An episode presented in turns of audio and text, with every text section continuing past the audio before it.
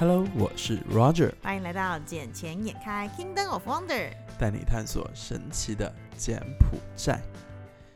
我的声音都已经哑掉了，为什么？你知道这两天鸡排店刚开起来，然后又要去跳舞的，然后又要去那里就招人气，招到哦累爆了。所以到底这几天卖的好不好啊？当然啊，很火爆啊！就算不火爆，我也要送人送送到火爆、对啊，因为你那时候不是讲说什么刚开幕的时候一天要限限限量送十份出去？当然啊，我十份我都送给我公司员工啊。好，扬州紫金人就在里面讲哦，你这样子听众怎么会去买啦？睡觉也不在啊。没有，就是听众就听了之后想说哦，你都已经内线布置好了，这样我怎么会去有那种就是希望被送到的感觉？没有啦，还是说开玩笑？还是说可不可以只要表明他们是捡钱眼开的听众，你就愿意送？可以啊？但呃，但你要人在现场才行，是不是？只是我们这几天已经是因为我们表演已经表演完了，，对，哦那个鸡之歌，而且我们 dancer 都是那一个乐队出来的人呢、嗯，所以你说他们贵吗？他们也不贵，而且我这段这两天也是让他们帮我们 promote 了很多。哦，真的吗？你们请他们在 IG 或什么地方 promote 你们哦？是啊，是啊，在他们的 IG、Facebook 啊这些地嗯方都有啊。告诉他们说你们要去那边表演就对了。对啊他们告诉大家说他们要去那边表演就对了。一个是去那边表演，另一个是当然是宣传我们的鸡排啊，嗯要不然我请他们的意义何在？就是跳鸡之舞，还是你们下次可以一个活动是现场跳那个鸡之歌的舞蹈，可以免费送。就像小时候，你有没有看过一个什么呃一个电影是刘德华的什么、嗯什么摩登如来神掌，里面有个什么大侠爱吃汉堡包，就是一个面包店，只要你念一个顺口溜，念完之后就送一个汉堡。小时候麦当劳也有做这种事情在台湾，这个当然是很好的点，但我怕我被告，为什么？因为那首歌有版权问题啊。版权没有啊，就叫你们就叫现场的其实人自己也是 promote 那一首歌嘛，对啊？而且这样没有你叫现场，就是那个人用自己的手机播 YouTube 出来就好啦。嗯，对啊，啊你就叫他说播出来，然后现场跳一段，我觉得那个会很有梗哎、我然后觉得 PO 可以。一一堆东西在 IG，就是就像老虎堂刚来的时候，嗯。也是 PO 了一堆人买老虎堂的照片在台湾，所以就是一张一张一张一张 slice 下去，然后你们就是一堆人那边跳几支歌，我觉得会是很好的梗，很好的点。是不是？当然，当然，哎，给了我一个新的 idea，是不是跟你讲，小姐姐做行销出身的 销什么东西？啊、什么都卖，什么都不奇怪。某某期末拍卖吗？哎哎，你也知道这件事？当然啦你，那时候是在台湾吗？还是什么？柬埔寨啊，那你怎么会知道这个什么都卖，什么都不奇怪这个梗？我我我我看那个什么什么八点档啊长大的，我想说，你怎么会知道什么都卖，什么都不奇怪？因为这个好像是我国中还是高中时，他们刚要推他们自己的这个 search 软体的时候，还有那个拍卖拍卖的这个这个新选项服务的时候的一个 slogan。好像是我六岁的时候吧。是吗？啊？什么？什么？什么？好了，那我这两天在忙的时候，你去了哪里啊？我跟你讲，我真的越来越爱我的工作了。我这个不是反讽，是认真，因为你知道，就是我这个产业不就是很多公司企业他们可能会有 IPO 上市的需求。那我们会最重要的事情，就除了跟你们要三年内的财报，然后还有公司相关背景，还有股东结构，还有你们的 business plan，还有三年未来计划这些东西的基本资料之外，同时实地勘察也是一个很重要的一环，因为我们要确定你到底讲的东西跟规模，还有你的员工人数是不是如你所说的属实。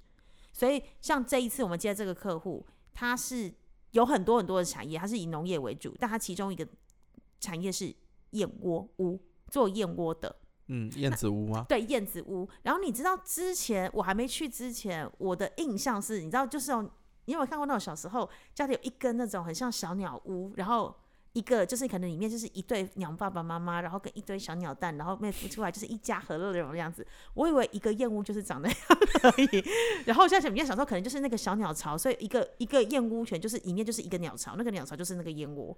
我原本真的以为是这样，直到我去看了人家所谓的燕燕子屋的时候，我才突然说对不起，我错了。你知道那燕子有多大吗？我知道啊，我们家之前就做燕窝的，我会不知道吗？燕子屋超你知道它比一个 villa 还要大哎、它有大的有小，有不同的分别。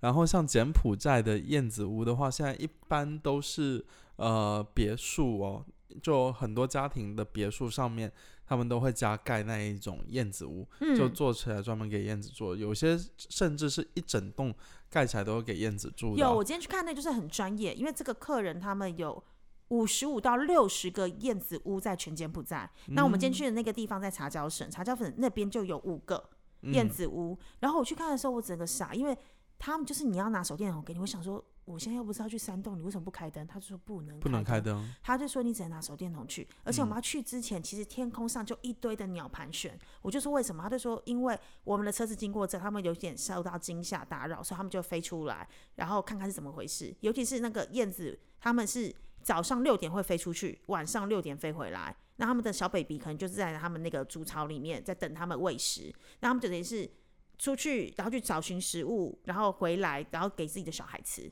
嗯哼，那我就问他说：“那为什么那些燕子会飞回来？因为我们知道鸟都是筑巢而居的嘛。它有放音乐啊，没错，它就是放音乐。对啊，我我就我想说放音乐，他就说对，yes we play music。我说 what kind of music？他就说白天的时候我们会放一种特殊的音乐去吸引某一种类型的燕子，就像。你今天讲法文的人，就放法文的音乐，就会有法文的人自会听懂法文的人自动吸过来。是他说，啊如，果讲中文，就放中文的音乐，他就会有听得懂中文的自动吸过来。所以他就想说，我说天啊，那么神奇。他说到晚上的时候，因为他不是早上六点出门，晚上六点回来吗？晚上时他们说要放摇篮曲，他们才好好睡觉。我说我的爸，这真的假？他说对，是啊，是他们晚上要摇篮曲，耶，对啊，好神奇哦。你应该只是只还是先只知道片面的，因为像他们那一些木头都是要选选过的木头，嗯，它不是普通随便的木头都可以放进去的，你知道吗？因为你在那里，你应该有看到说鸟在筑巢的时候，它那一边都是有不同的木头嘛。对对对，呃，那是呃，我忘了那一种叫什么木头来的，但它不是随便的木头都可以放。啊，因为而且我还问他说，那为什么你们那些鸟是自己圈养的，还是他们自来自动飞？他说自动自动飞来，这些没有圈养的。对，然后我就说他们为什么会愿意来这里？他就讲一句话说，因为温度跟湿度，还嗯有里面的一整个整体环境适合他们筑巢跟生存，然后所以他们觉得在这边是安全，然后是适合 baby 生长的，嗯，所以他们才会在这边。我就说哇天哪！我完全没想到，就是我小时候以为的燕子屋，就是所谓的 一对鸟爸爸、鸟妈妈跟几只小鸟蛋，然后头头在那边待着就啊妈妈，然后没想到其实是这么大规模，然后这么的哦，Oh my god！而且我们今天看里面还有两只小蝙蝠，它是嗯。baby 蝙蝠，因为我们觉得那两只长得真的特别奇怪，是那个两个真的它没有尾巴，可是它有小小的爪子，我想说是什么鸟长这样，还问他说这全部都长一样的，他说这他说这两只是 baby 的那个 bat，嗯。然后完之后他就赶快把旁边的人叫来，然后旁边的工人就特别在跟他解释说，baby bat 可以留在这里，但是如果是大只的，全部一定要赶走，因为大只的会去影响到这些鸟的生存环境。对。然后包括说，是其实像燕子，因为就就像人一样，人嗯。都喜欢住新家嘛。嗯。然后燕子的话，一般它在一个地方，呃，住三到五年，他们会去寻找另外一个合适的家，嗯。嗯、去合适的地方，嗯，就就像假设这里湿度、温度、环境更更好，或者是比之前那里肯定要稍微好一些了。因为我在前一个家我住了三三年五年，嗯那诶，这这里是一个新的地方诶，嗯，那音乐也不错听，举家搬迁就对了，听所以得懂狗他们就会飞过来举。家搬迁过去就对了。对啊，而且燕子燕燕子屋的话，一般都是要离水源比较近的地方，为什么？因为他们其实他们去湿度会比较够吗？一个湿度够，一另外一个是他们去吃的东西基本上都是在河上啊，哦，所以觅食会比较方便，是啊，因为他们毕竟只有十二个小时能在外面。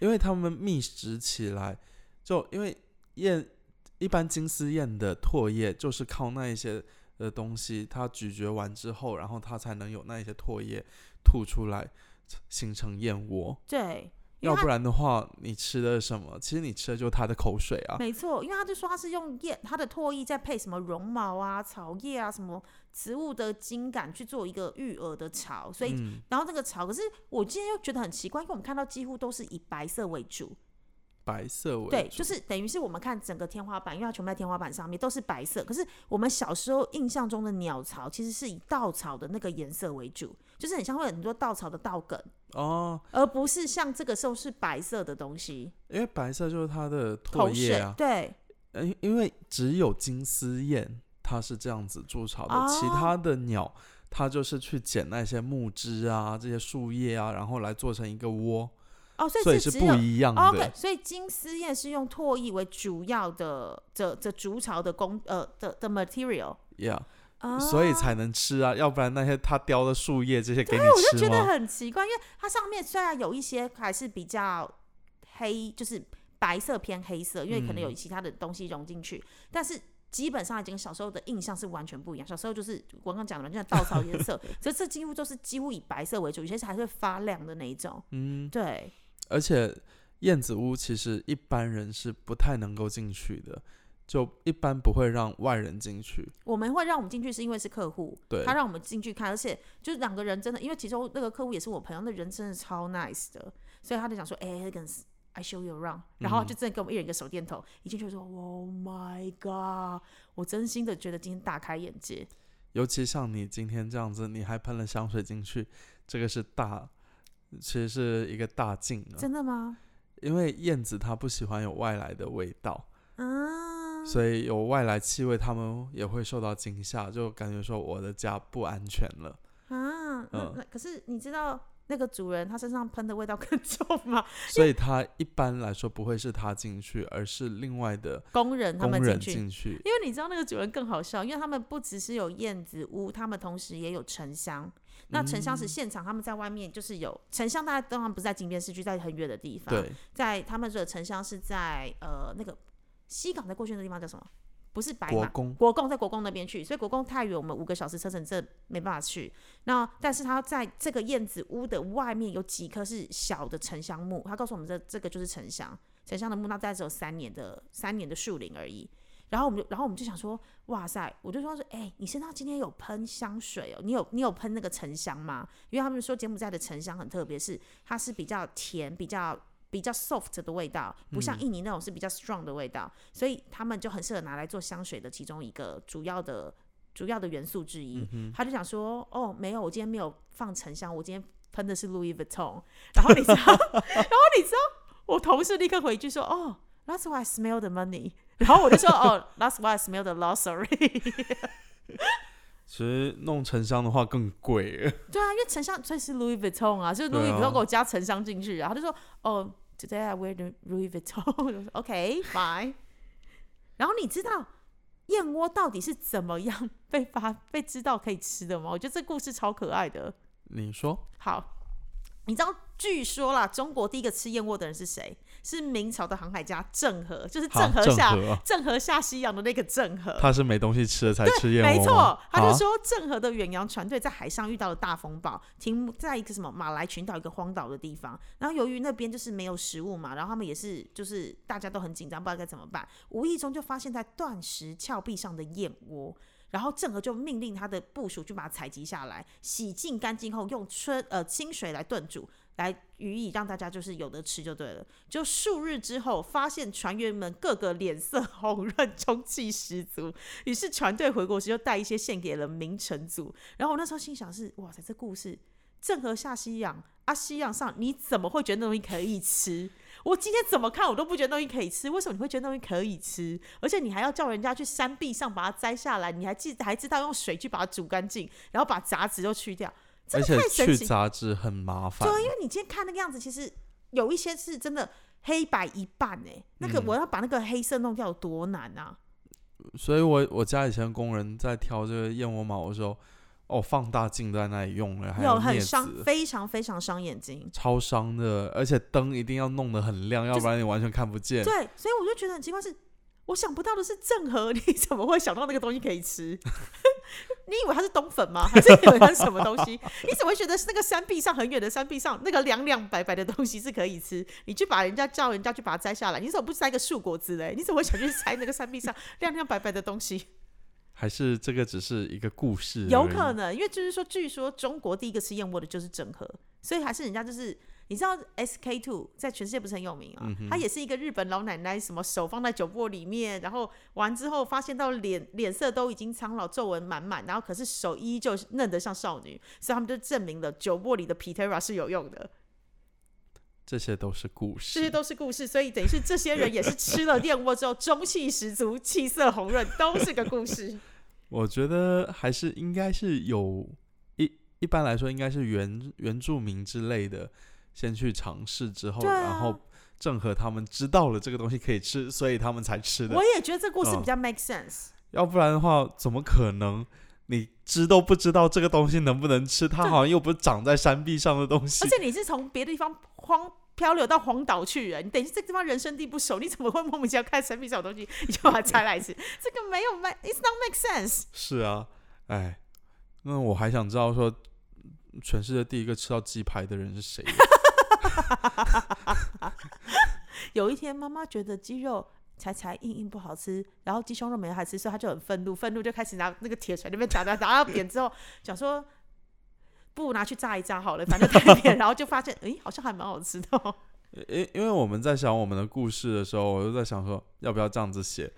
就是有我们之前就有一个人就是在柬埔寨嘛，就可能说是我，然你已经是 Rogers Chicken 嗯了，一定是你啊！然然后我在去台湾求学的路上，然后有一天就就想说学一门手艺，然后就在那个街边饿到受不了了，然后倒在街角那一边，然后有人递了一块鸡排给我吃，我就觉得很好吃，然后你就吃到我就感动。拜师学艺这样子。拜托你这个故事千万不要用，这烂到爆！你还不如直接讲说你认识一个台湾朋友是小姐姐，然后小姐姐告诉你说，哎、这边怎么没有好好吃的鸡排？所以小姐姐就回台湾时就建议你这件事情，所以就带了一些配方过来给你。我觉得这还比较 make sense 吧。可是我们味道又不台味啊，就是，可是你们可以改良变成这样的味道，我觉得这个比较 make sense 啊，因为你要符合当地要要在地化，要接地气啊。不过我们的那一个呃，怎么讲？我们的算厨师服啦，我们是有几个国旗在啦，有台湾吗？新加坡、澳大利亚、中国，嗯，还有台湾中国、啊？没有柬埔寨，柬埔寨，所以有四个嘛，嗯，没有台湾。中国，你们卖台湾鸡排没有放台湾，会不会太夸张？我没有卖台湾鸡排啊，那你们卖的是什么？柬埔寨鸡排。因为我们所有的做法都不是台式的做法好哟，没关系，我们就是珍珠奶茶跟鸡排的发明人，怎么样？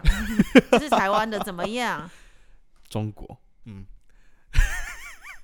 反正现在是完全大家没有办法想象到我白眼可以翻到哪里去。我跟你讲，嗯，好讲完眼睛大了不起啊！好了，讲完鸡排，我要讲那个虾虾的事情了。因为你知道，我们今天就是去看那个客户的那个燕窝屋的时候，他是在茶椒省。那你记不记得我们之前每次只要去茶椒，一定会去吃什么？大头虾，对，所以我们今天就带着同事去吃了大头虾。可是我觉得它变贵嘞、呃，季节吧，我不知道，因为我们今天就是我去的时候，还是因为他是看我是外国人，因为今天是今天是我点菜，可是我们三个人加一个司机，司机是本地人。然后我们这边点菜的时候，就是跟他讲，我就说要一，他说他就说一 one kilo 嘛，我就说对一公斤，所以我们点了一个一公斤的那个咖喱口味，跟一公斤用烤的。然后完之后一公斤到最后结账是二十八块美金。我记得我们一开始吃好像才二十还是二十五而已。是吗？我对我怎么记得三十多呢？没有没有二十八块，因为我同事我今天还有带回来给我同事吃，就我同事跟我讲说，哦，你们去茶椒一定要吃大头虾，这边的名产 signature 就对了。然后我然后他们讲说，我说可是不便宜，他说对啊，不便宜，一公斤十五。我说什么时候有十五公斤价钱？什么时候有十五？他就说没有吗？你们不是吃十五？我就说，他说那你们吃多少？我说二十八。他说还是因为是你们是外国人，他算你这个价钱。我说可是他 receipt 就直接 at 二十八，哎，就是你那个 receipt 上面就是写二十 at 二十八，receipt 可以改啊，还是他后前面有写了一堆简文是我看不懂的。有可能。他就是 at，然后二十八，然后后面就一个价钱出来是简币，然后我还请那个司机帮我看一下，司机还帮我对说什么是什么，因为全部写都是简文，我看不懂嗯哪一道菜是什么东西。我觉得这应该还是季节性的东，呃，季节性的因素了。嗯，可能是夏天的时候会好一点，为什么？就有什么差别？不是天然的吗？但你看说鱼有时候也会冬眠啊这些的。哦，但是确实我们今天去吃，虽然都是一公斤，但这次的虾子有比我们之前去吃的还要大哎、因为哦每一只都有我的手长这么的大哦。我觉手那么小，可是这张真的很大哎、超大只的，嗯哼，因为我的手我的手已经是嗯我超过三分之二个脸大啦。呃差不多，但你的手还很小啊。可是对我而言这超大只，因为我超饱，我们就点了一一个一公斤大概是八只咖喱口味的，然后用烤那个一公斤有九只，其实你吃完这两个差不多饱。然后我们又点那个烤鸡，就是很好吃的那种当地的放山鸡的烤鸡，嗯哼，烤鸡又点了一份，然后烤鸡我觉得很实惠，因为一份才十二块五，这个我就觉得这个价格很很实惠。然后再点了一盘青菜，青菜两块五，我觉得有点贵。青菜两块五，嗯，就炒炒空心菜那个，呃，嗯，就已经是金边的价格。嗯，对，金边炒青菜两块五，我觉得这个真的有贵。它是野生的，野生的贵一点，营养价值高一些好啦，就这样只能这样想，因为确实那个根 那个空心菜那个筋比较粗一点点了。你你你们吃的是那种大的哦，对，就是大的空心菜那种、啊，，哦那个很便宜嘞。它一份两块五，哎，就是算回来是就是一万块钱币啊，就两块五啊。哦成本应该就两千三千吧。对，差不多，反正那个超贵。然后反正我们今天这样吃是吃了七十几块，可是我同事他们就觉得还蛮开心，因为他们之前都没有来茶椒省过，然后也不知道茶椒省应该就是大头要来这边就一定要必吃大头虾，就是我们所谓的泰国虾，就是嗯 River Lobster。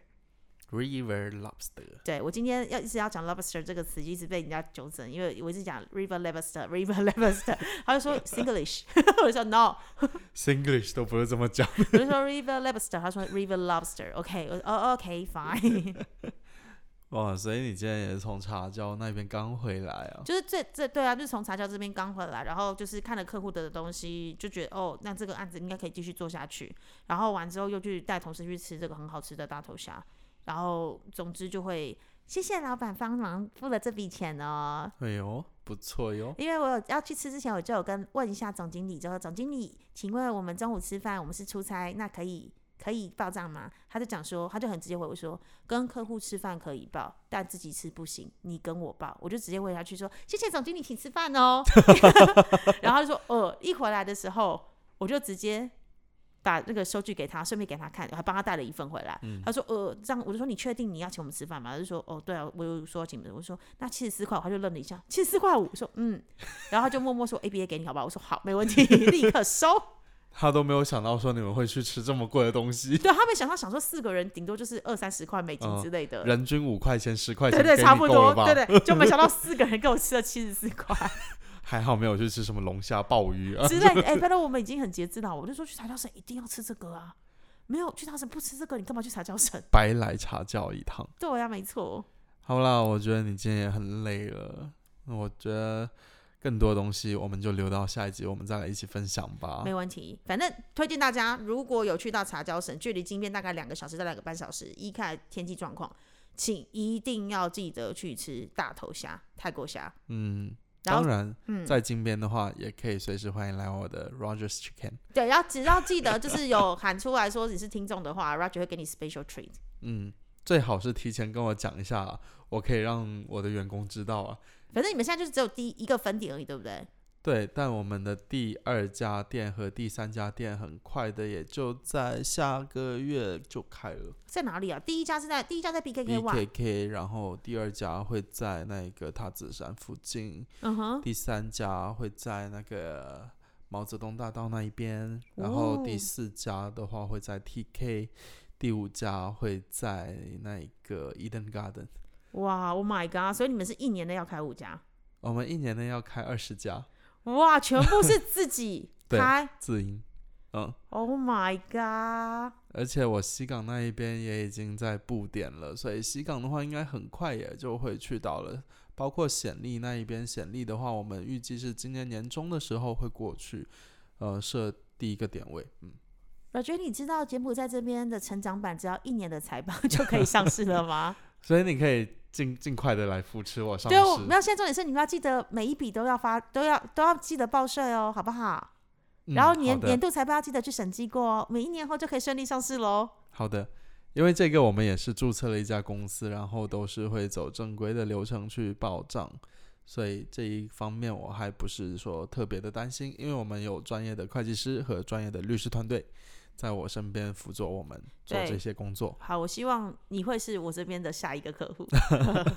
当然，我更希望是以我们的 Alta Venture 我们的装修设计公司以及土地管理公司来进行一个上市的活动。我们可以把这这三个项目拆三个公司上市。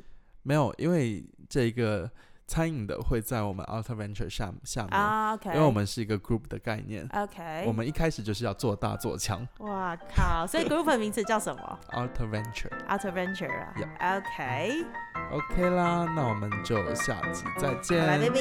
拜拜